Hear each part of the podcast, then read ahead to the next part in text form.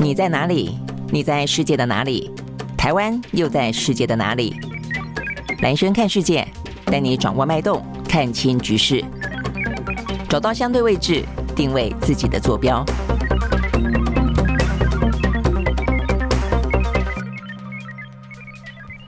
大家好，欢迎收看今天的兰萱看世界。呃，又是一个礼拜的开始了啊。这个今天礼拜一，好，这个礼拜一的话呢，当然这个全球的经济还是相当程度的承压哦。那但除了这个之外的话呢，过去这个周末，呃，到今天啊，比较重要的事情有几个，我们今天会来聊的。第一个，印尼呢发生了非常意外的这个足球场上的暴动事件哦，所以呢，本来是说呢死亡有一千呃一百七十四个人啊，目前呢下修到了一百二十五，但是呢也还是呃这个印尼呢六十年来啊这个。第一次这么严重的这个足球暴动事件踩踏了哦，那所以这个部分到底怎么发生的啊？目前的话呢，连他们的总统啊，这个都出来说，这佐科威啊，这个承诺呢进行相关的调查，因为呢疑似在过程当中的话呢，呃，除了啊这个球场。呃，等于是球迷啊，这个在他们支持的队伍当中，呃，爆发的这个斗殴之外，其实跟警方发射催泪瓦斯哦是有关系的。好，所以这是一个。那另外的话呢，今天是巴西啊，这个巴西进行总统大选。那这个过去来说的话呢，这对中南美洲来讲哦，都是蛮重要。对巴西这个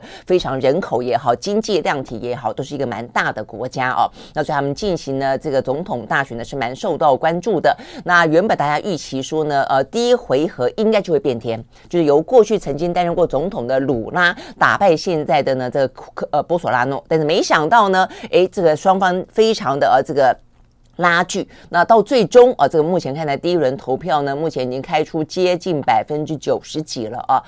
两个人都没有过半啊，也因此在今这个月啊，这个十月三十号，双方要进行第二轮的投票啊，所以这是有关于巴西的选举，呃，也是蛮重要的。我们待会回来进一步的聊。那再来的话呢，当然就是跟呃过去这段时间的俄乌战争啊，这个俄乌战争当中的话呢，呃，俄罗斯呢宣布呢，又透过公投的方式并吞了。嗯，乌克兰的四个州啊，在这个四个州，那所以呢，这个西方寄出了相当多的制裁，乌克兰也进行反攻，那美国又给了更多的这些呃这个军火弹药的预算，让他呢买更多的武器哦，那去呃这个等于去捍卫他的国土，然后呢去进攻啊这个。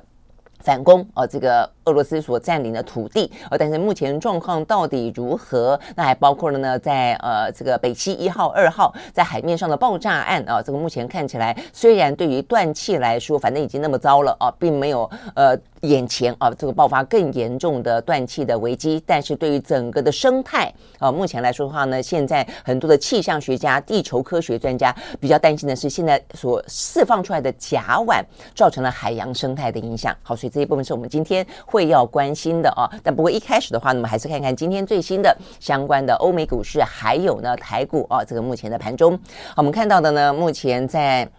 受到欧美股市的影响了哦，所以呢，在上个礼拜的五的时候哦，其实美国的股市哦也还是下跌的。那但是欧洲哦稍微是上扬的。那在今天的话呢，台股目前来说也还是下挫的。好，我们先从呢美国来开始看起。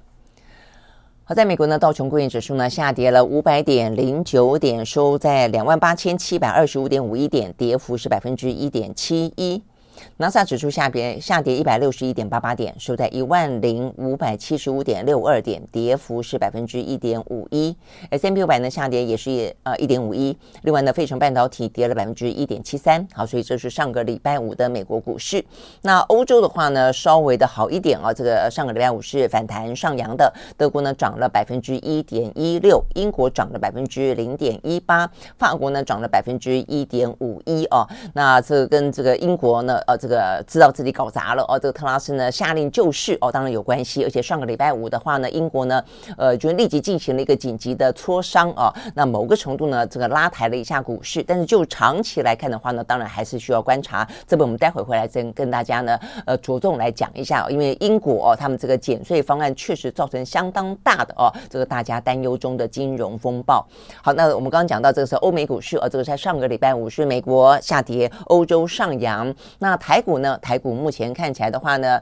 呃，也是下跌的。好，所以呢，等于是在一开盘吧，啊，这个目前看起来呢，呃，就是呃，还是啊，这个包括一些呃外资啊，这个撤离，包括呢这个嗯全球的啊这个升息啊，央行升息的状况，所以还是呢，让我们的台股一开始就跌了一百三十二点九三点，目前呢是收在一万三千两百九十一点六五点。好，那我们先来看一下这个财经相关的话题啊，这个财经相关的话题的话呢。一开始我想应该还要讲一下这个呃美国了哦，这个美国的升息，当然啊，这个上个礼拜五之所以会造成呃美国当然呃股价有持续的呃这个受挫哦，但是也有一点点呢稍微反弹的地方，跟有关于通膨当中的升息啊，这个呃美国的联准会会采取的态度，事实上呢是有一些呃这个。嗯，细微的差别了啊，这个细微的差别就是，就眼前来看的话呢，目前大概就是升息到一定的程度，要控制住通膨，不达目目的呢，绝不终止，这部分大概是没有疑义的哦。不过上个礼拜五的话呢，他们的呃联准会的副主席啊，这个叫做呃布莱纳哦，这个布莱纳的话呢，他特别谈了呃讲了一段话，这段话的话呢看你怎么去解读啊。他的意思就是说，他认为目前联准会的升息，他必须要在一段时间之内呢维持在高处。啊，然后的话呢，要避免过早的降息，就是维持在高处，不要那么快就呃回到正常。但是他也特别强调，不要那么快就。频繁的升息，哦，所以意思就是说，他认为，呃，升息到一个程度之后，应该维持一段时间，然后让它发酵。那这个发酵的话呢，就等于是看看它这个对于通膨的抑制的效果怎么样。哦，所以某个程度来说的话呢，因为现在美国的升息事实上是非常快节奏的啊，就是说几乎每次都在升。那所以这个部分的话，让市场当中的压力非常的大。哦，所以呢，这方面的话呢，有人去解读哦，这个。呃，布兰纳德哦的说法就是说，代表至少就是说，他主张，因为他是副主席，而且有投票权，我觉得要说他主张呢，升息了之后要缓一段时间，看看状况哦，再决定是不是要再继续升哦。那继就算要升，也是慢慢的。一直升，而不是快快的马上升啊。那所以这个部分的话呢，对市场来说稍微觉得可以喘了一口气啊。但是呢，呃，从另外一个角度看，也就是说，呃，基本上的基调已经不变了，就是它会持续性的升息，直到它的通膨呃下调到了呃可能未必是百分之二，但是至少要到百分之三左右。我想这个部分的话呢，应该比较没有异议了啦。哦，OK，好，所以呢，就是有关于。呃，美国这个通膨的问题，呃，但除了美国的这个呃通膨呃，因此而升息三码的问题，呃，过去这一个一个礼拜啊，事实上呢，很多的市场当中也在讨论啊，我们看到这个最新的《经济学人》杂志也提到了，就是事实上已经不只是美国这个单一国家连续几次的激进升息了，而是呢，在之前的全球的央行中，大家都升息啊，所以呢，当大家都升息的时候呢，它有可能会带动更多的连锁效应，等于是呢，呃，某个呃。假设说一个病人好了，这个病人的话他生病了，这个 A 医生也开了处方，那个 B 医生也开了处方，这个 C 医生也开了处方。如果他只吃一帖药，可能呢呃刚刚好。但是如果说大家的药他都吃，很可能会不会哦有点点呃因为呃这个全球的连锁效应导致啊这个嗯状况会有点呃下的药下的手太过重哦，引起了一些呢。令人担忧的啊，这个相关的呃连锁效应，我想这个部分也是啊，这个目前目前来说市场上面上面关心的啊。好，所以呢，这是一个全球的升息所带动的连锁效应，会呃诱发出什么样的状况？这是第二个。那第三个就是英国啊，英国的话呢，因为啊他们的通膨呃他们的物价飙涨啊，在欧洲里面都算是数一数二的啊。那所以呢，这个特拉斯为了兑现他的承承诺，我们今天也讲了，这个上礼拜花了不少的时间有讲过啊。那但是他的减税。政策有非常大的哦这个争议性，好，那所以呃搞砸了哦，他这个呃就是说等于是呃不管哦这个外界的一些批评跟建议，还是很执意的，一上台没多久就马上啊这个推出呢，呃算是。非常大规模的一个减税政策，所以立即造成了这个是呃英镑下跌，然后呢这个相关的一些债务，因为大家怀疑哦，你那么多的钱，呃四百多亿的英镑哦，你要去哪里筹钱？你的财源从哪里来？哦，因此你要举债吗？哦，所以呢，因此导致了这个相关的一些公债哦，这个公债折利率就就暴跌啊，这样子的一个状况。那所以呢，后来他就马上的哦，这个祭出另外一个呢救市措施哦，就有点像是自己捅了一个篓子，然后自己呢快点拿拿这。个呃这个土去填哦，拿这个呃这个等于是去救火哦，但是救火的同时，你用那么多的钱下去，然后的话呢，呃，到底是提油救火还是真的在救火？这又是引发了呃这个大家的讨论啊、所以等于是你一开始呃这个政策本身呃就是造成了相当的伤害，那你这个措施本身看起来是要去救这个事情，要去导正这个事情，但是这个措施本身会不会又造成其他啊、这个更大的伤害？所以总之目前看起来的话呢，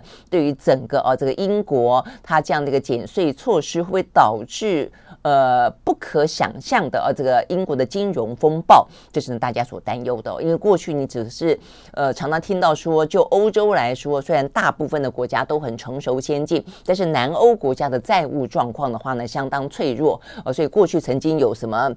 呃，这个什么呃，欧洲四国什么之类的哦，但是都比较是锁定在啊，这个像南欧、希腊等等国家，意大利啊，你很难想象的，英国它也会有一个呃，债台高筑，担心爆发债务危机的状况啊。但是显然的，这一次啊，这个特拉斯哦，它相关的减税措施，呃，这么大笔的啊，这个资金的裁员如何去呃这个筹措？那筹措之后会不会导致更多的一些呢债台高筑，然后呢话还不起钱等等啊？所以这。这个部分的话呢，是大家在关心的。那如果英国的话呢，爆发出这样的一个财务的状况，就算没有哦酿成真的是危机的等级，但是也一定的会造成相当大的影响啊。OK，好，所以呢，这个部分的话呢，让呃特拉斯在上个礼拜五紧急的召开了一个紧急的会议啊。好，那这个会议的目前看起来的这个消息是。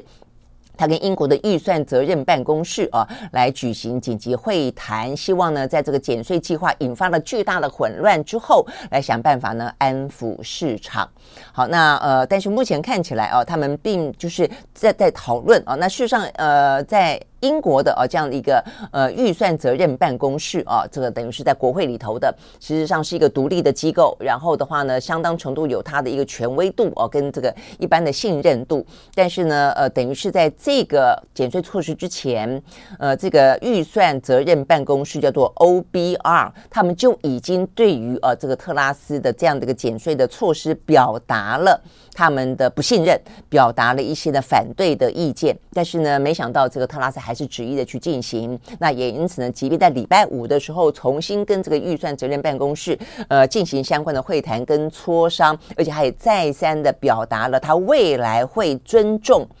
会尊重啊这个预算办公室的呃态度啊，但是呢，我看这个英国媒体的批评，还包括呢政府的呃官员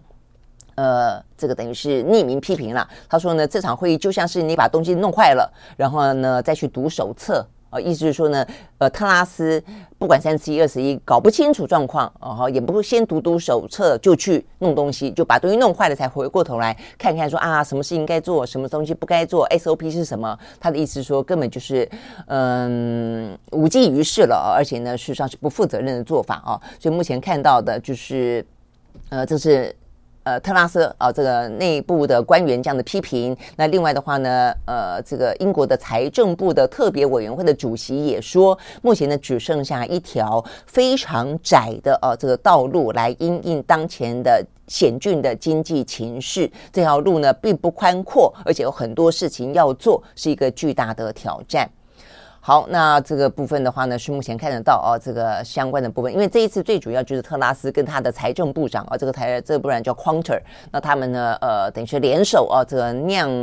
酿制了这一场危机啦，所以目前呢的话呢，就是表达了相当算是第一次吧，哦，就就这个政策实施，然后呢又又呃把这个实施捅出篓子，想办法呃再去呃这个呃拿一一笔钱去纾困之后。比较像是第一次间接的承认了，他认为他这个政策本身是有误的，需要被修正的啊，所以因此强调了未来会去尊重这个预算责任办公室的一些独立性以及他们的一些相关的建议。那至于未来的话呢，绝对会密切的保持合作，大概来说是这个样子。那现在的话呢，呃，这个财政部长啊，这个呃，Quanter 他承诺哦，在十月七号。嗯，等于是也快要到了啊。这个今天是十月三号嘛，啊，他曾经在十月七号会要发布呢，呃，接下来一个经济预测跟一个对应的政策的相关的一些呃，等于是说明啊。所以呢，未来会不会有一些相关的修正，我觉得也是蛮值得重视的啊。好，那所以呢，这个。整个来说，等于是现在呢，呃，特拉斯有点承认了，他必须要去用紧急的方式去修正目前的一个状况，因此开了一个会。那我想可能不只是呃，目前看得到的这个债市啦，呃，这个英镑啊的重挫给他有这种警讯啊。另外一方面的话，我看到这个最新的报道啊，这个英国的相关的民意调查非常的，你真的只能讲啊，这个民意如流水啊，因为呢，呃。特拉斯也不过是在保守党的这些议员们啊，这个投票选他当党魁之后，当了首相没多久，可能一个月不到吧啊。现在的民调，保守党的民调啊，这个非常的惨。他说呢，这个目前看起来最新的民调显示出来，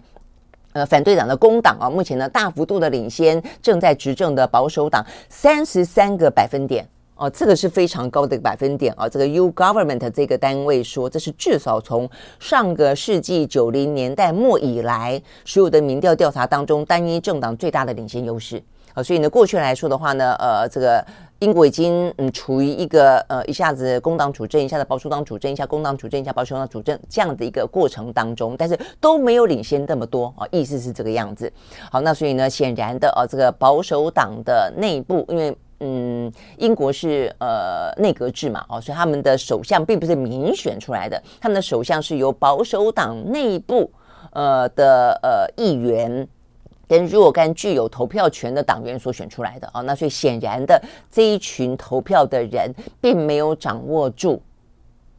嗯英国。最主要的民意，我觉得应该是这个意思，因为你现在看这个民调，非常的非常的显著，就大家不赞成啊这个特拉斯这样的一个呃改呃减税的方式啊，所以我们今天也分析过，事实上这样的一个减税方式呢，对于呃这个基层的呃中下中下阶级的呃百姓来说的话，一点帮助都没有哦。OK，好，所以呢，目前看起来。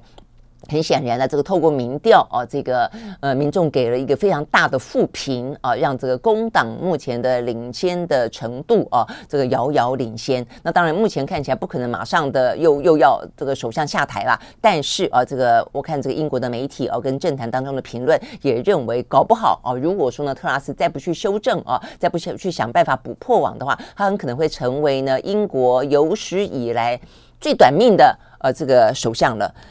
呃，还可以有更短命哦，因为上次的梅伊已经很短命了哦。那现在的话呢，看起来真的他做了一个非常错误的决策，导致的可能不只是呢英国内部啊这个经济当中的动荡。呃，目前看起来呢，整个全球呃，尤其欧洲都在关注呢，它会不会酿成啊这个新一波的呃金融危机？OK，好，所以呢，就是有关于。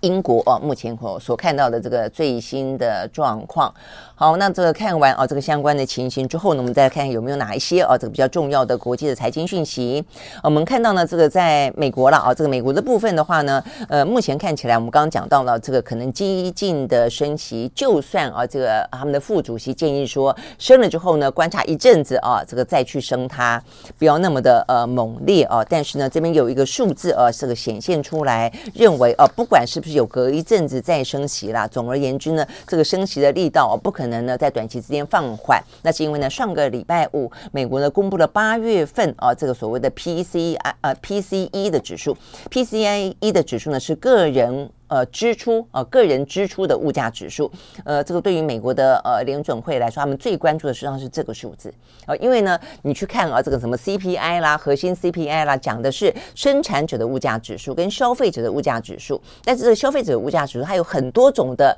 呃，你所消费的所有的东西。呃，都在里面，它有一个公式哦，那去计算出有哪些项目要放进去，然后呢，除呃去统整以后呢，呃，做一个计算，然后告诉你说，哦，这个对消费者来说，哦，这个物价的话呢，大概是多少？那你可以跟过去的一些呃这个数字来比哦，所以你就会知道说它是上升的，物价是上升的还是物价是下降的。好，但是呢，这个个人支出的呃这个物价指数代表说，因为有些东西它虽然贵了，但你不会去买。对不对啊？有些东西，呃，一般来说，呃，可能大家会特特别去买一些呃价廉物美的啦，或者大家会去买一些呃最近特别夯的啦，大家会去买。就是总而言之，你市场上面有的不见得是你去买的。那这个所谓的 PCE 指数是说，他们统计目前消费者真正有去买的哦，那真正有去买的部分有没有涨价？我想这个部分是对于呃联总会来说，他们觉得是更有意义的哦。好，那但是从这个数字看起来，消费者去买的。东西，它也实质感受到了它的物价的上升啊，因为呢，这个八月份的 PCI 指数啊，PCE 指数，呃，这个去年同期是百分之六，现在是百分之六点二哦，所以是上升的。然后呢，核心的 PCE 指数原本预期是百分之四点七，现在的话呢是百分之四点九哦，所以也是上升的哦。所以呢，从这个角度来看的话呢，就是呃，在联总会最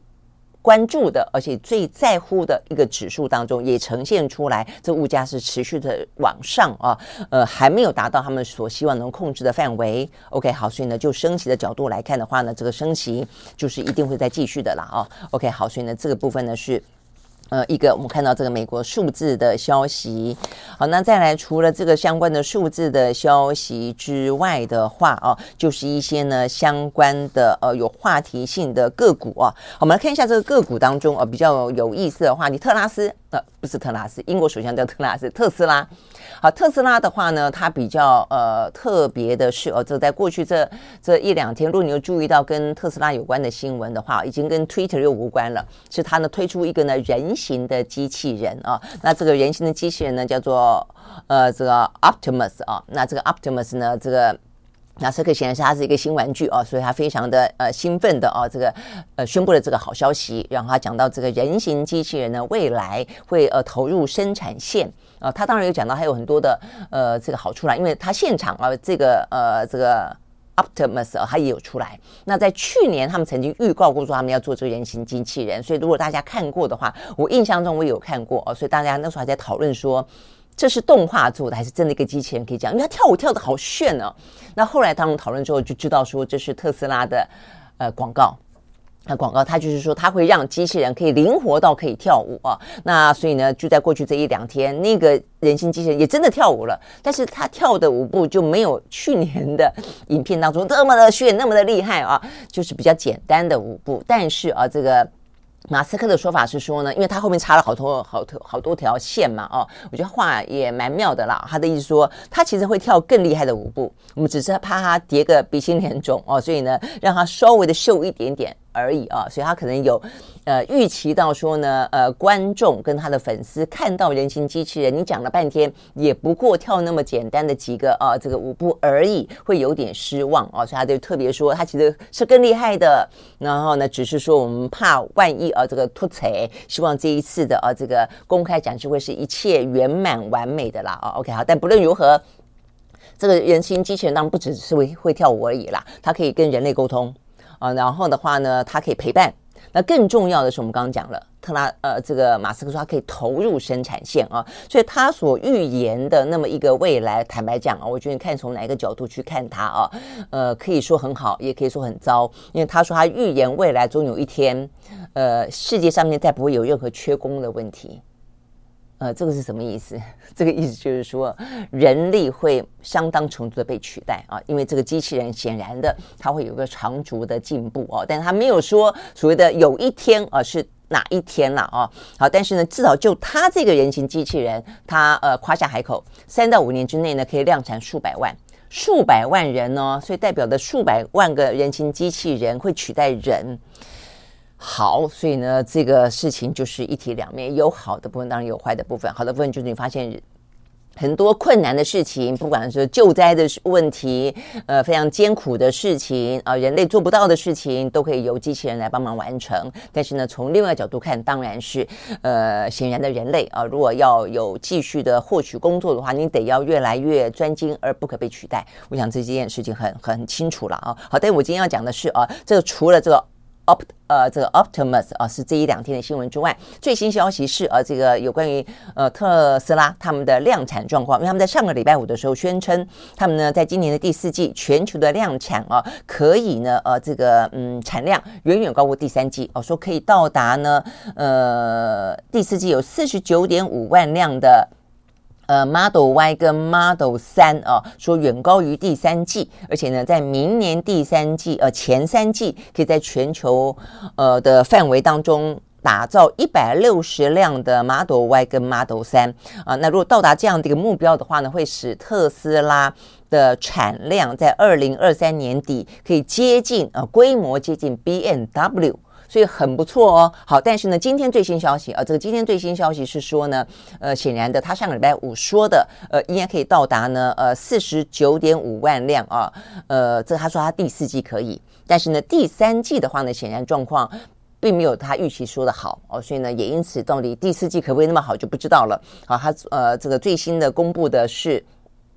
嗯，今天公布的嘛，哦，它第三季的特斯拉的交货量虽然有所增长啊，这高过第二季，但是呢，低于分析师的预期啊。那最主要的原因是因为物流面临的挑战啊，所以它这个物流的状况啊，呃，就是大概来说，它就是落在三十四万左右啦。第三季啊，那说它目前的整个的物流还有运输的状况啊，似乎呢都还是啊目前的。嗯，产业链来说，就还是没有那么的顺畅。OK，好，所以呢，这个部分呢是跟特斯拉哦有关的话题。一个是它本身啊，这个特斯拉的呃这个交货的状况跟产量，似乎不断的不断的都在迈向它所允诺的啊这样的一个目标。那只是说中间有一些修正啊，这是一个。那再一个的话，就是它啊有一个新玩具哦，那就是呃人形机器人。OK，好，所以呢，这是跟。呃，特斯拉哦，跟这个马斯克有关的话题。好，那另外一个我觉得蛮值得注意的是 Nike 了哦，这个 Nike 呢，上个礼拜五股价暴跌百分之十二点八一哦，这个真的是跌蛮凶的哦。那这个显现出来的是一个我们刚刚讲到了，可能跟物流哦，跟这个当汽车跟成衣跟这个呃运动鞋还是有有差别的哦。它可能不同的部分，呃，它的一些呃产业链或者它的断料或者它的一些呃运输哦，它有各自不同的问题哦。那但是 Nike 呈现出来的就是有关于。成衣哦，这个还有一些运动鞋等等的供应链也还是出现问题哦，因为他们在最新的财务的报表当中表示，第一季的库存呢暴增。哦，所以第二季显然的正在努力的进行去化。那呃，看下半年哦，等于是今年底到明年的上半年还是有相当程度的风险。所以因此，它就要持续的拉紧对于全球供应商的拉货力道。所以意思就是说呢，应该不会下那么多的订单了。然后就是说，这个可能就是呃，必须要先去去化的库存才可以嘛。哈，那我想对于台湾来说呢，很重要的就像是就像是我们在看待啊一些相关的半导体，就对台湾来说是非常重要的供应链。呃，所以它的需求不大的时候的话呢，因此的单哦就会受到一些影响。就同样的，台湾是 Nike 的产业链当中非常重要的，我们的什么球鞋啦哦，什么那个成衣厂都是我们非常重要，我们的非常具有优势的产业啊。所以这边也特别直接讲到台制的鞋子呢，跟成衣的供应商后市哦，恐怕会受到波及。OK，好，所以呢这个部分的话呢是哦这个 Nike 哦，那所以呢这个就是代表的。不管是高科技产业，或者是一般的啊，这个传统的成衣制造业等等啊，事实上现在整个的啊，这个嗯风险啊，从疫情以来等等啊，其实都到现在为止啊，呃，都还是呃存在相当程度的呃这些。嗯，没有完全的化解了啊，各各个层出不穷的啊，各个不同的一些风险啊，所以同样我们看到这个 Meta 也是一样啊，这个 Meta 的话呢，呃，这个上个礼拜五收低百分之零点五一啊，虽然不高，但是重点是在于，因为啊，这个佐克伯正式公布了他们呢重新组呃重组团队跟裁员详细的全面计划。那这边讲到说，这个是 Meta 啊，从成立等于是脸书了，成立十八年来第一次。第一次裁员，OK，好，所以呢，这个全球哦，这个经济逆风。还是啊，这个此起彼落问题的话呢，就是我们刚刚讲的，还是一样啊，这个层出不穷。OK，好，所以呢，这个大致来说是我们今天看到比较重要的国际的财经讯息。那 OK，接下来看油价啊，油价的话呢，在上个礼拜五是下跌的啊，在纽约的西德州原油下跌百分之二点一，收在每桶七十九点四九块钱美金；伦敦布兰特原油下跌百分之二点三，收在每桶八十五点一四块钱美金。好，那这个部分的话呢，要讲两件事情啊。这个第一件事情，呃，飓风先不讲了啊，这个飓风应该已经。算过了啦，所以慢慢的呢，呃，就算还没有完完全全百分之百恢复，但总是会恢恢复的啦，哦，那所以佛罗里达州现在面临重创，那现在的话呢，那个飓风。呃，说本来变成呃热带气旋了嘛，哦，但是的话，它后来呢回到了海上之后，哦，又成为一级飓风啊。目前的话呢，它会侵袭呃这个美国的南卡莱纳州哦，所以这部分的话呢是一个。但我们要讲的跟油价有关的是两个重点，第一个重点，这个礼拜三，呃，OPEC 啊，呃的 Plus 要开会，那所以呢，大家关注的是呢，它是不是会进行减产？好，那所以呢，因为这个部分的话呢，在这段时间大家一直很关注在通膨升息，因此经济衰退。那如果经济衰退的话呢，需求就会不振。那如果需求不振的话呢，如果市场上还这么多的油，那当然对他们来说价格就会很惨哦。所以因此的话，他们就要考虑要不要减产哦。所以呢，在这个之前的话呢，俄罗斯就已经。有说过了哦，说这个礼拜三，呃，他提议啊，是不是呢？来每一天减产一百万桶，但是一般目前看起来市场上当中都不认为啊，这个礼拜三会达成一百万桶啊，算是蛮多的啊，那么一个减产的目标，那可能五十万桶啦、二十五万桶啊等等。总而言之啊，所以这个部分大家会关注，因为它会涉及到呢目前的这个供需啊，这个市场供需的一些呃平衡。OK，好，所以这个礼拜三是不是会讨论减产？减产多少这件事情会受到关注？那另外一个。就是说，呃，俄乌战争跟我们讲到的，呃，这个北溪一号跟二号的漏油事件啊，比较值得关注的，比较真呃单一啊，这个重要的是北溪一号跟二号了啊。那这个今天的重点在于说，嗯，虽然啊，他目前讲到，我们先前也提醒过啊，就算它是一个人为的爆炸，那不管是不是所谓的国际的恐怖攻击啦，啊，那这个目前来讲，坦白说，北约都认为。是俄罗斯干的啊，只是嘴巴嘴巴里面没有说出来。那俄罗斯都不断说是西方世界干的啊。那现在没有人把话给说破，呃，可能是因为目前眼前来看，第一个真的也就是没有证据之前已经得罪不起了啊。那而且他这个断气就已经断就已经断到差不多了。那因为已经断到差不多了，所以呢再被破坏就已经呃没有更。很难再更糟的啦，但是我觉得其实还是可以更糟的地方在于说，因为北溪二号它呃这个一开始没有启用，那北溪一号是等于是暂停工期，那暂停你总觉得说。呃，如果哪一天普京高兴了，或者他得到了什么呃，俄乌战争逆转了等等啊，或者他这个公投啊，这个并吞了人家的土地了，或许他会觉得说啊，突然间我我维修好了，呃，我们的税收结束了哦，可以供气了。但现在如果被爆炸破坏了以后，短期之间或者很简单讲，今年冬天大概就很难恢复供气了。所以我是觉得还是可以更糟啊。但是总而言之，就供气本身来说的话呢。眼前影响的不算不是算太大啊，但是现在的重点，过去这一两天的重点在于说，呃，大家开始讨论起一个我们可能先先前没有注意到，我们可能过度关注在俄乌战争，就它对于大自然的破坏，它对于海洋的破坏哦，所以这个部分的话呢，是今天我看到啊，这、呃，包括昨天、今天的消息啊，呃，都开始有一些呢，呃，这些呃，地球科学专家、气象专家啊，这些。海洋生态专家哦，都开始出来说话。他们认为呢，这可能呃所造成的，因为目前有四处哦，这个有泄漏的状况。呃，如果看得到的话，我来我看看哈，我应该可以让大家看一下，这个是卫星的空照图啊。这个卫星的空照图，你看到了这个部分，这个地方就是被破坏的其中一个呃这个爆炸点。这个爆炸点的话，目前呢，这个等于是海面上，你还可以看得到这个气泡，因为有有气甲板泄漏嘛，所以不断的气泡在这个地方，所以呢，其实相当程度的哦，很明显在这个地方。好，所以呢，还有那么多的甲烷外泄，就代表说它这个量，呃，还没有泄光哦。那所以呢，目前看起来呢，就这些专家的说法是说呢，在十月二号这一天大概会泄光光，那就是昨天了，会泄光光。但是呢，泄光光你，你当然好处是说，好，那就没有得再泄了，那你就没了，你就没没没，目前就是在那个管线里没气了。但是已经泄出来的有多少呢？OK，所以他们目前的说法是说呢，这可能是。有史以来单一外泄事件当中最大规模的了。那这个泄出来的呃这个部分，他们的说法是说哦，目前看到它这个外泄的部分啊，呃，OK，这个是美国地质调查专家哦所说的。如果这些甲烷都进入了大大气层的话，相当于全球每一年甲烷排放总量的百分之零点一，所以其实真的是不少。然后呢，法国的气候跟环境科学实验室的评估，他说这个大概泄露出来的这一次呃泄出来的呃这个甲烷，大概相当于一百万辆汽车一年的甲烷的排放量哦。那尤其是因为甲烷呃它在。甲烷比二氧化碳，我们虽然在讲说呢要减碳要减碳，事实上呢，呃，甲烷的影响会来得更大，是因为甲烷比起二氧化碳在大气当中被吸收、被消散的速度是来得更快的。那它吸收太阳热能的状况，造成地球暖化的呃这个能力是二氧化碳的八十二点五倍。哦，所以我们说为什么牛放屁 来的这么的呃，其实是是蛮伤脑筋。为什么才会有说啊，尽量的减少吃肉啊等等的这样子一连串的说法，都是因为这样子来的啦哦。所以不管是二氧化碳或是甲烷，实际上都是呢全球暖化的凶手之一哦。那这个甲烷可能来的更加的。呃，伤害来的更大哦，所以呢，这就是我们刚刚讲到，所以它对于这个气候来说，呃，当然，但是现在如果说它全部出来，也不会，呃，也就是百分之零点一的话。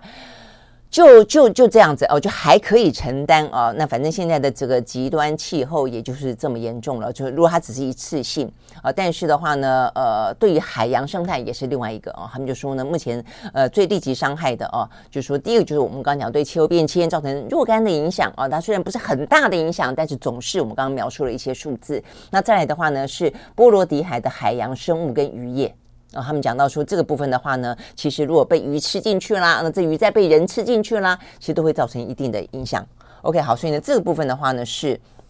呃，先前没有被讨论的比较多的哦，但是现在却看到可能真的是啊，所以我就说，呃，战争无情啊，它可能不只是对于人类，我们看直接上战场所导致的伤亡啊，它在整个经济面的影响，它在整个文化面的影响，它在我们看不到的这些生态面连锁所产生的这个效应的影响，真的是付出非常大的代价。好，但是到目前为止，当然了哦，目前看起来到底这个漏气是怎么样子呃的状况哦，所以我就是。我刚刚讲的这个媒体继续报道，就是双方还在相互指责啦。呃，这个呃，俄罗斯说是对方，啊，他们都说唯一的共通点是都是人为破坏啊，只是说俄罗斯俄罗斯说啊，这个是西方的破坏。那西方世界呢，呃，暗指啊，我想他就是。乌克兰说：“啊，这个是俄罗斯。OK，好，所以呢，这个部分是我们刚刚讲到的啊，呃，有关于北溪一号跟二号目前呢造成的生态当中的一些影响跟全球暖化的事情。那再来就是俄乌战争喽。好，那这个俄乌战争，如果俄俄乌战争不停止的话，哦，今天可能是呃什么公投，呃直接的反攻啊、呃，侵略啊、呃，可能是油管爆炸。那接下来不晓得还会有什么样的状况了啊。好，那这个最新的状况就是针对啊。”，呃比较直接的俄乌当然就是呃，这个上个礼拜等于是在九月三十号那一天，呃，普丁正式签署了有关于呃这个进行入俄公投那四个州啊，等于是就是加入了啊这个俄罗斯的领土的行列，呃，那这个当中占了百分之十五啊，所以呢这个部分呃你也会知道它是二战以来二次世界大战以来全球突被占领领土最大块的一次啊，这个最大规模的一次。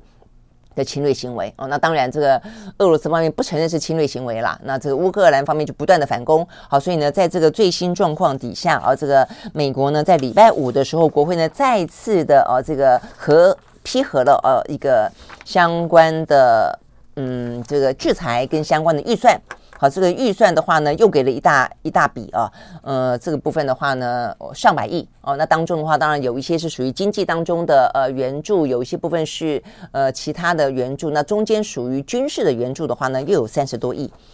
那 OK，所以你在这个部分等于是让这个呃乌勒乌克兰持续的去反攻。再一个的话呢，美国就是呃进行相关的制裁，它针对了三百多名的俄罗斯人进行制裁啊。那这个就是说呃跟。进行呢入俄公投有关哦，实施入俄公投有关的这些参与这个事务的三百多个人啊，这个美国对他们进行制裁，但也就这个样子。好，那这个制裁，坦白讲啊，我真的觉得就像是先前我们所分析的啦，呃，这个制裁本身啊，这个相当程度的微弱，我必须这样说啊，就是说，尤其是呃在。俄罗斯啊，这个通过了普京签署了这个条约，跟四个四个州啊的首长啊，这个等于是面对面签署条约啊，把它纳入呢这个俄罗斯的领土之后，呃，泽伦斯基的反应方式是好，那我就立即加入北约，啊，代表我的反制，除了军事上的反攻，我就加入北约。那我觉得对他来说，他可能趁着。因为大家都很气啊，这个俄罗斯搞这个假公投去进去并吞别人的土地嘛，哦，所以呢，他就趁这个机会说，那我加入北约，那当然是期待啊，这个当西方世界都力挺乌克兰的时候，对他呢，呃，这个一举同情之类的时候，可以快速的啊，这个同意，或许他是这样想。结果就在昨天礼拜天的时候，各方针对乌克兰火速的提出要加入北约的反应是什么啊？我觉得如果你看了，你也会觉得非常的心凉啊。呃，他们供应武器不用说啊，这个近期所谓的口头上的啊，或者说这个什么呃经济制裁啦，呃这些制裁不用说，这都有啊。但是呢，针对他们要加入北约，呃，拜登啊，拜登他对于呃俄罗斯普丁就是并吞了呃乌克兰土地，他接受媒体访问，指着。电视镜头说：“美国已经做好了充分的准备，要跟我们的北约盟邦站在一起，捍卫北约国家的每一寸土地。”然后呢，记者追问说：“那所以乌克兰要加入北约的话，就一起保护他喽？”他们说：“这是他认为这是一个需要在不同的时间点当中处理的事情。意思就是说，不好意思哈，我们说我们要捍卫北约，呃，但是乌克兰并没有打算让你加入北约。”所以，我我觉得这实在是坦白讲蛮蛮残忍。你去想象，我觉得这有点像是一个画面啊。如果你要画个漫画或者你要拍个电影的话，这有点像是呃，有一个人啊，这个人叫乌克兰，他被一个彪形大汉围殴哦，或者被他重痛殴。这个人叫做俄罗斯普丁。然后呢，他爬爬爬爬爬爬到一个房房房间房子前面敲门，你可以让我进去，你让我进去。那个门叫做北约。然后呢，北约的人。就不断的从窗子，呃，从屋里面透过窗子丢武器给你，你去跟他打，去跟他打，但是就是不开门。我觉得目前的状况，我看这个新闻，我真的觉得他就是不开门。啊、呃，那当然你说好开门，那开门他们担心开门之后代表说乌克兰进了北约的家门，那所以因为北约的条约是说他们会捍卫所有在北约成员国里面的每一个的土地，如果遭到并吞、遭到威胁，他们会会共同捍卫。所以代表就是，如果我让你进家门了，我就要为你去打这场仗。所以呢，最好的方式就是我给你武器，你自己去打，我不让你进家门。所以坦白讲，真的是很讽刺啊。那然后呢，美国是这种说法啊。这个白宫的国安顾问 Sullivan 表示啊，呃，关于乌克兰申请加入北约这个事情的话呢，是需要在不同的时间点当中中去处理的事情。好，这个是美国的说法。北约的秘书长怎么回答呢？媒体也是啊，这个提问，他就说呢。欧洲每个民主国家都有权申请加入北约，北约盟邦尊重这个权利。我们一再声明，北约的大门永远敞开。然后呢？然后会为了乌克兰加速审理，没回答。乌克兰已经、已经、已经要申请很久了，因为申请加入北约还有很多的程序，而且还必须共识决，大家都同意。好，所以显然的，呃，从呃这个俄乌战争开打以来啊，这个乌克兰就表达过说，他要他一开始就是因为要加入北约，因此被因为被俄罗斯拿了当理由，呃，发动这场战争。那都这样子了，所以呢，泽连斯基在过程当中就有说过，那我要加入北约，反正都已经被打了啊，我要加入北约，但是就是就是以时间就是拖。啊，所以到现在呢，连领土又一次被被被呃这个侵侵略啊，这个被并吞了，又是一个时间点，再讲一次还是不理啊，所以，哎，我觉得这个国际现实就是这样，非常的啊，这个残酷而无情。好，所以呢，对于泽伦斯基来说，我觉得就是就是就是在北约的家门口，你就眼看他这个呃，就是在北约的家门口哦，这个拼命敲门，但是呢，就是不得其门而入啊。那呃，不断的提供武器，不断的提供言辞谴责，不断的提供这个经济制裁，能够帮助乌克兰多少？我觉得这就是。台湾啦，我真的觉得台湾哦，呃，真的是要睁大眼睛。就是任何的国家，当然美国对我们来说，因为国美国的若干国家利益跟台湾的国家利益是重重叠的，所以就从重叠这部分来说，我们就是真的要非常务实的去看它。就重叠这部分来说的话呢，我们愿意相信美国不可能置台湾于不顾，但是呢，有不重叠的部分，很可能就是会不会愿愿意为台湾而战。如果说乌克兰，因为乌克兰跟美国的利益也是有相当程度的重叠，它跟北约也是一样，但是能帮到什么程度？我觉得我们一定要体认，它是一个有限度的帮忙啊。至于说会不会完完全全一样的方式来帮忙，跟不帮忙不知道，但相当程度的会有点雷同。所以对台湾来说的话，如果他的帮助方式就不断的丢武器给我们，不断的要卖给我们武器，然后呢要我们自卫，然后呃。外交斡旋，我们上次看到了上个礼拜五，我们看到这个相关的调查嘛，呃，德国的两个智库调查了十四个哦，这个相关的欧美国家，问你说，你赞不赞成你的国家为台湾啊？如果说台湾被北京当局说说这个呃侵略了，因为为为台湾而战，都是个位数嘛。啊，他们主张什么呢？主张外交斡旋，主张呢经济制裁啊，就这样子。那顶多顶多也是个位数，提供您给你武器。那我要为台湾而战，免谈。哦，所以我觉得这部分的话呢，其实对台湾来说，啊，这个是看这些事情啊，我觉得都应该要有所警惕啊。所以对台湾来说，备战、避战，我觉得都是避开的避啊，这个都是非常非常重要的啦啊。OK，好，所以我们就眼睁睁看着啊，这个乌克兰说再一次的说他想要加入北约，但是呢，再一次的被拒于门外。啊，我觉得这就是外交现实。好，那但是乌克兰呢，当当然也只能够继续反攻了。啊，那今天传出来，昨天传出来一个好消息啊，这个也是泽伦斯基呃非常开心出来跟大家说哦，有个地方叫利曼的啊，说这个利曼呢，呃就在啊这个顿内茨克州的里面。哦，所以呢，现在啊，这个所谓四个州里面真正入俄公投，我后来看了一个相关的数据啊，他们说其实并不是这四个州所有的土地哦，就是说呢，尤其当中的话呢，像赫尔松哦跟这个顿涅茨克都还有，就尤其这两个州里面都大概有三分之一的土地呢是没有被俄军占领的，所以俄军占领了之后宣称独立的地方，也就是这些地方，就等于是这两个州里面都有一小块地方哦，这个都还是嗯。非俄罗斯新被并吞的土地都还是乌克兰。哦，所以呢，这个部分的话呢，就是乌克兰步步呢进行反攻的地点了啊、所以呢，呃，有一个地方就是呃利曼镇啊、这个利曼镇的话，他们说还蛮重要的，它是一个具有战略意义的铁路枢纽。啊，所以这个地方的话呢，目前啊，这个泽伦斯基说里头的俄军都被清空了，所以他们等于是在呃俄罗斯呢兼并的领土范围啊这个附近啊，等于是获得了第一场的军事胜利，他们要不断的啊要继续推进，啊等于是要去抢回呃俄罗斯宣称啊宣称是他们的土地的这些地方。OK，好，所以呢。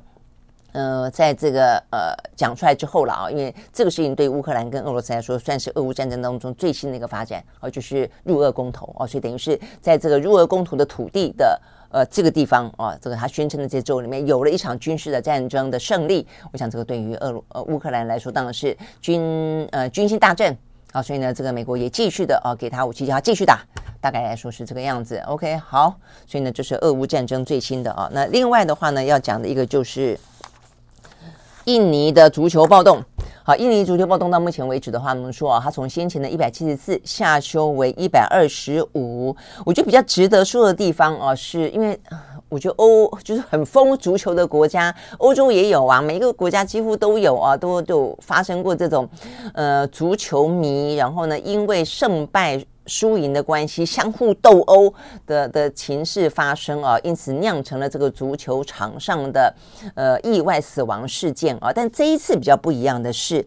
呃，因为他们在主主场啊，这个主场的球队打输了就是了啦，呃，这个二比三啊就输给呢那另外一个来自于印尼泗水的球队。然后呢，比较夸张的是呢，这个球迷啊是涌向这个主场球队去。去质问说：“你又怎么会打输？战略好烂，你又怎么会？就是这样啊。”所以这是第一个，就是他是他是去抗议啊，这个打败的球队哦、跟他们这个球队的经理啊去抗议说：“你怎么打输啊？让我们失望什么的。”再来，重点在于说呢，因为开始啊，这个足足球场上就开始混乱了嘛，哦，那镇暴警察先是用警棍跟盾牌驱散群众。之后呢，发射了催泪弹。好，那这个催泪弹呢，目前看起来呢，这个他们目前至少是印尼媒体报道的重点啊，呃，认为这是一个关键，它是酿成了后来的踩踏事件的关键，因为他他往球场跟看台释放了催泪弹，所以本来呢还坐在这个看台上面的呃这个球迷就一阵恐慌，大家就逃，好，所以呢就是逃成。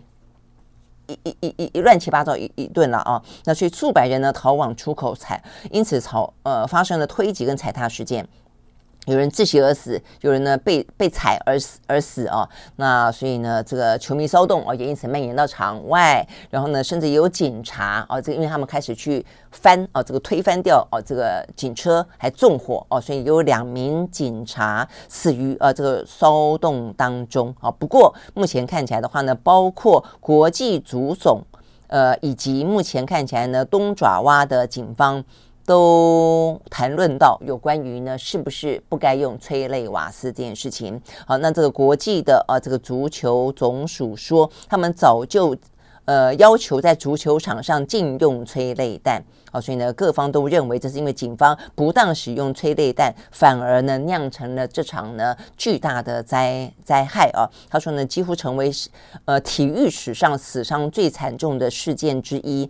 在更早之前，比他们死的多的，大概也只有在二一九六四年，就是秘鲁跟阿根廷啊，也是一样，呃，进行这个奥运的足球资格赛的时候所爆发的啊这个暴动，呃，那个时候死的人数是三百二十八，之后就是这一场人最多了啊。那目前的话呢，呃，印尼的总统下令停赛进行调查啊，那他也呃相当程度的，就是说到底是不是啊这个。过程当中有警方警方啊，这个嗯、等于是施打啊，这个催泪弹不当等等的问题啊，那所以他们将会进行呃安全程序的调查啊。那这个呃佐科威说，他希望这是我们国家足球当中的最后一次悲剧。OK，好，所以呢，这是印尼。好，那再来的话呢，看的是巴西啊。这个巴西的话，我们刚刚讲到了哦，呃。接下来可能就是十月三十号要定胜负的哦，但只是没想到的地方在于说，呃，最显然的啊，他们这个右派的总统啊，这个布索拉纳诺哦，他其实还蛮，呃，还蛮应该讲百足之虫，死而不僵嘛哦，但是他也呃。当就也不过当四四四年而已，没有到很久哦。但是显然的，就是他呃负隅顽抗的能力非常的强哦。因为在这个之前，其实呢，他一路的哦这个嗯主政以来，从疫情的呃不当啊，然后呢不。否认啊，有所谓的呃 COVID-19，到后来他自己不戴口罩等等等，那到后来的整个的巴西的经济啊非常的糟糕，那它包括了这个嗯热带雨林啊，它的这个不当的焚烧事件啊，然后甚至呢不当的开发事件啊，呃经常的呃所谓的莫名神秘的野火。到底是不是啊？这个政府纵容经济开发商故意的啊去放放这个野火等等，呃，都是啊。所以不管是经济跟环保的拉锯，不管是疫情啊跟这个呃呃一般生活当中该怎么防疫的拉锯啊，不管是这个呃等等啊，都是波索纳诺呢呃备受批评的地方。那也是。在这次选举之前，为什么前任的总统鲁拉他的民意民调非常的高哦？呃，最新那个民调吧，我记得在这一次呃封关投票之前，呃，鲁拉是百分之五十几啊，五十几出头。然后的话呢，波索纳是百分之三十六。所以一般呢，国际都会预估说呢，应该就是鲁拉会胜出。那当然，呃，可能呃，甚甚至觉得说不需要经过第二轮投票，第一轮就可以定胜负。我就没想到呢，目前看起来。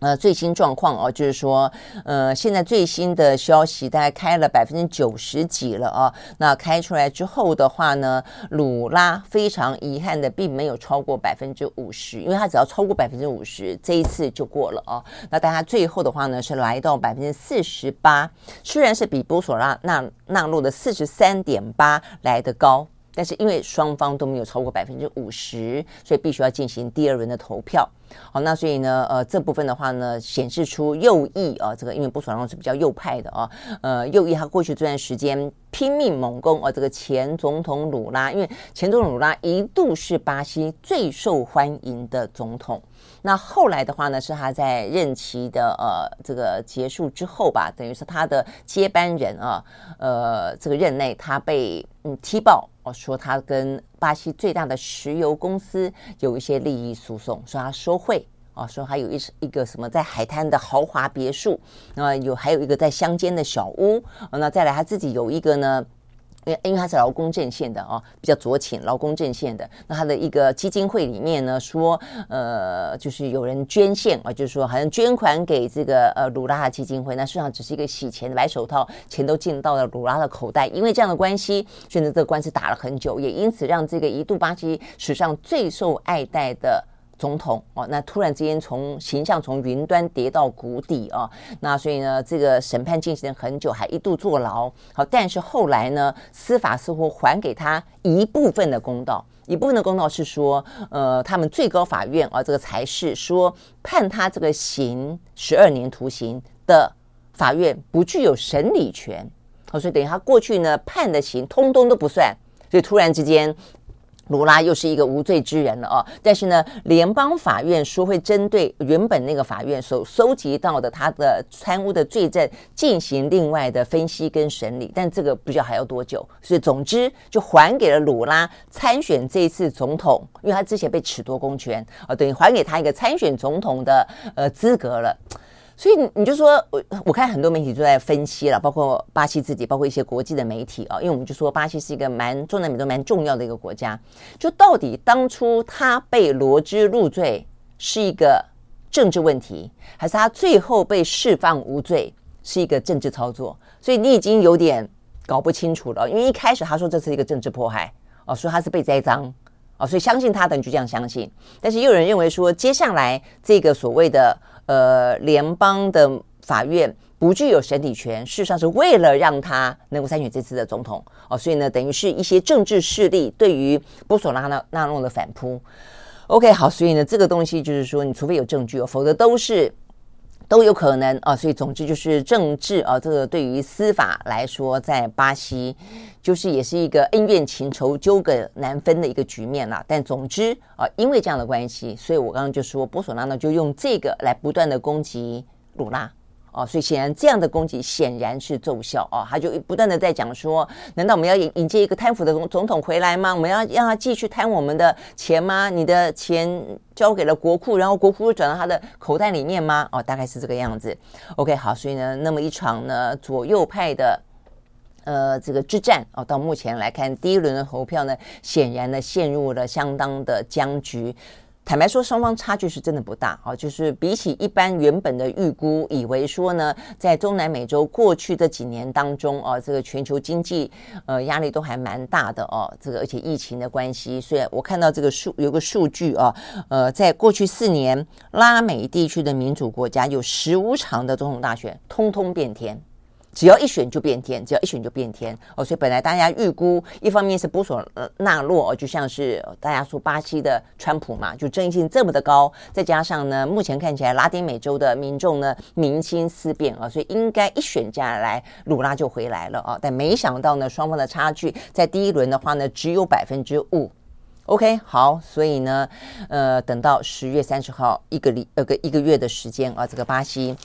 要再次进行第二度的第二轮的投票啊，这个第二轮的投票呢，会是一个局什么局面呢？呃，这个月会是一场很，我觉得应该会是一个很很精彩而且很决定性的厮杀了吧？OK，好，所以呢，这是有关于今天呃重要的国际的新闻，来，轩看世界，我们明天同一时间再会，拜拜。